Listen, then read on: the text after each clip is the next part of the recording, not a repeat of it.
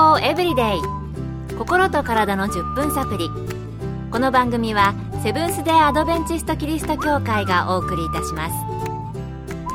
皆様お元気でしょうか？森田美恵です。今日もあなたやあなたの大切な人の心と体の健康に役立つ情報を短い10分間にぎゅっと詰め込んでお届けします。なおこの番組は健康情報番組で医師のアドバイスや治療に変わるものではなくすでに投薬を受けている方病院に通われている方はかかりつけの医師の指導のもとこの番組の情報も参考になさってください。新年明けましておめでとうございます。健康エブリデイ昨年の11月からスタートして早いもので2ヶ月が過ぎました。リスナーの皆様からご感想や取り上げてほしいトピックのリクエストなどもいただいています。ありがとうございます。今年も皆様に役に立つ情報を提供していきたいと思っていますので、どうぞよろしくお願いします。2018年、新しいスタートを切りましたね。今年はもっと健康的な一年にしようというのが新年の抱負ですという方、おられるでしょうか今日は健康に必要な8つの原則をテーマにしてお届けしようと思います。そして今日から8回、毎週月曜日にこの8つの健康の原則を1つずつ取り上げてお届けしたいと思います。この健康の8つの原則について、ウィマー大学で自然療法を学ばれ、日本とアメリカの両方の看護師の資格を持ち、ウィマーのニュースタートプログラムでも看護師として働いたことのある山室敦さんに聞きました。ウィマーといえば健康プログラムとして世界中で行われているニュースタートプログラムの発祥地と言われていますが、ニュースタートについて聞かせてください。ニュースタートとは文字通り新しいスタートということですが、この名前は健康を保つための8つの原則のそれぞれの頭文字から来ています。その8つの原則とは、ニュートリション、栄養、エクササイズ、運動ウォーター水サンライト日光テンプランス節制エア空気レスト休息トラスト信頼です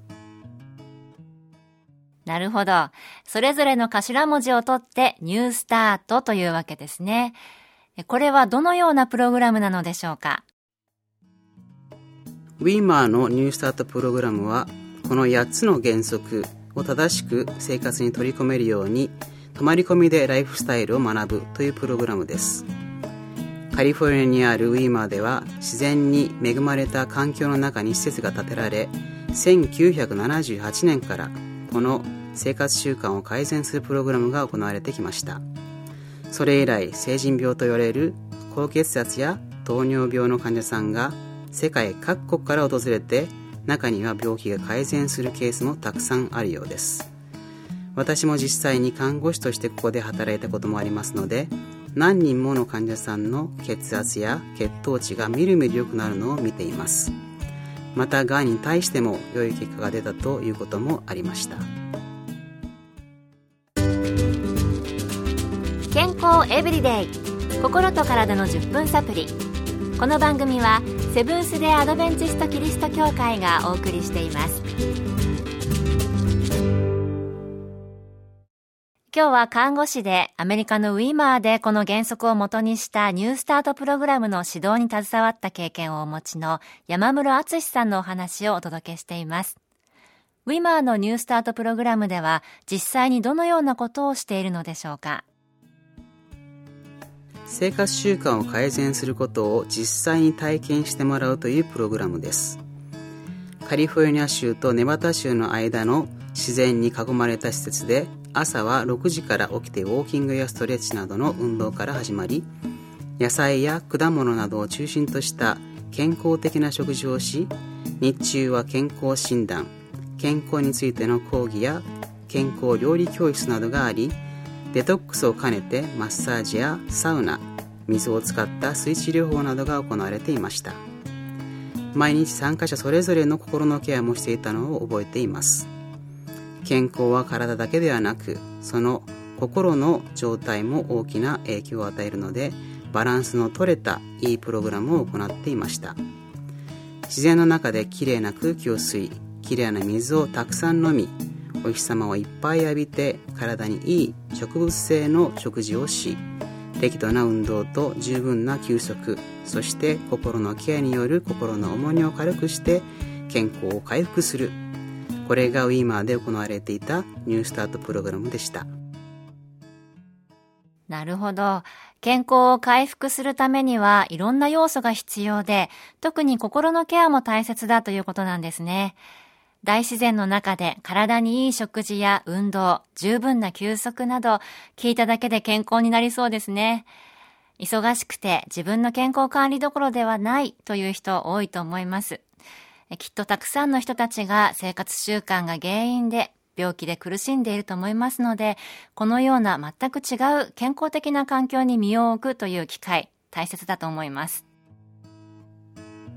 世界保健機構 WHO が発表した2012年世界保健統計によると2008年の世界の総死亡者数は